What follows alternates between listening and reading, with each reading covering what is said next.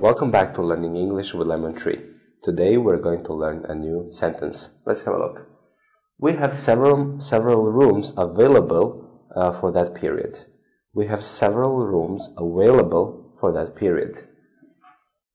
We have several rooms available for that period.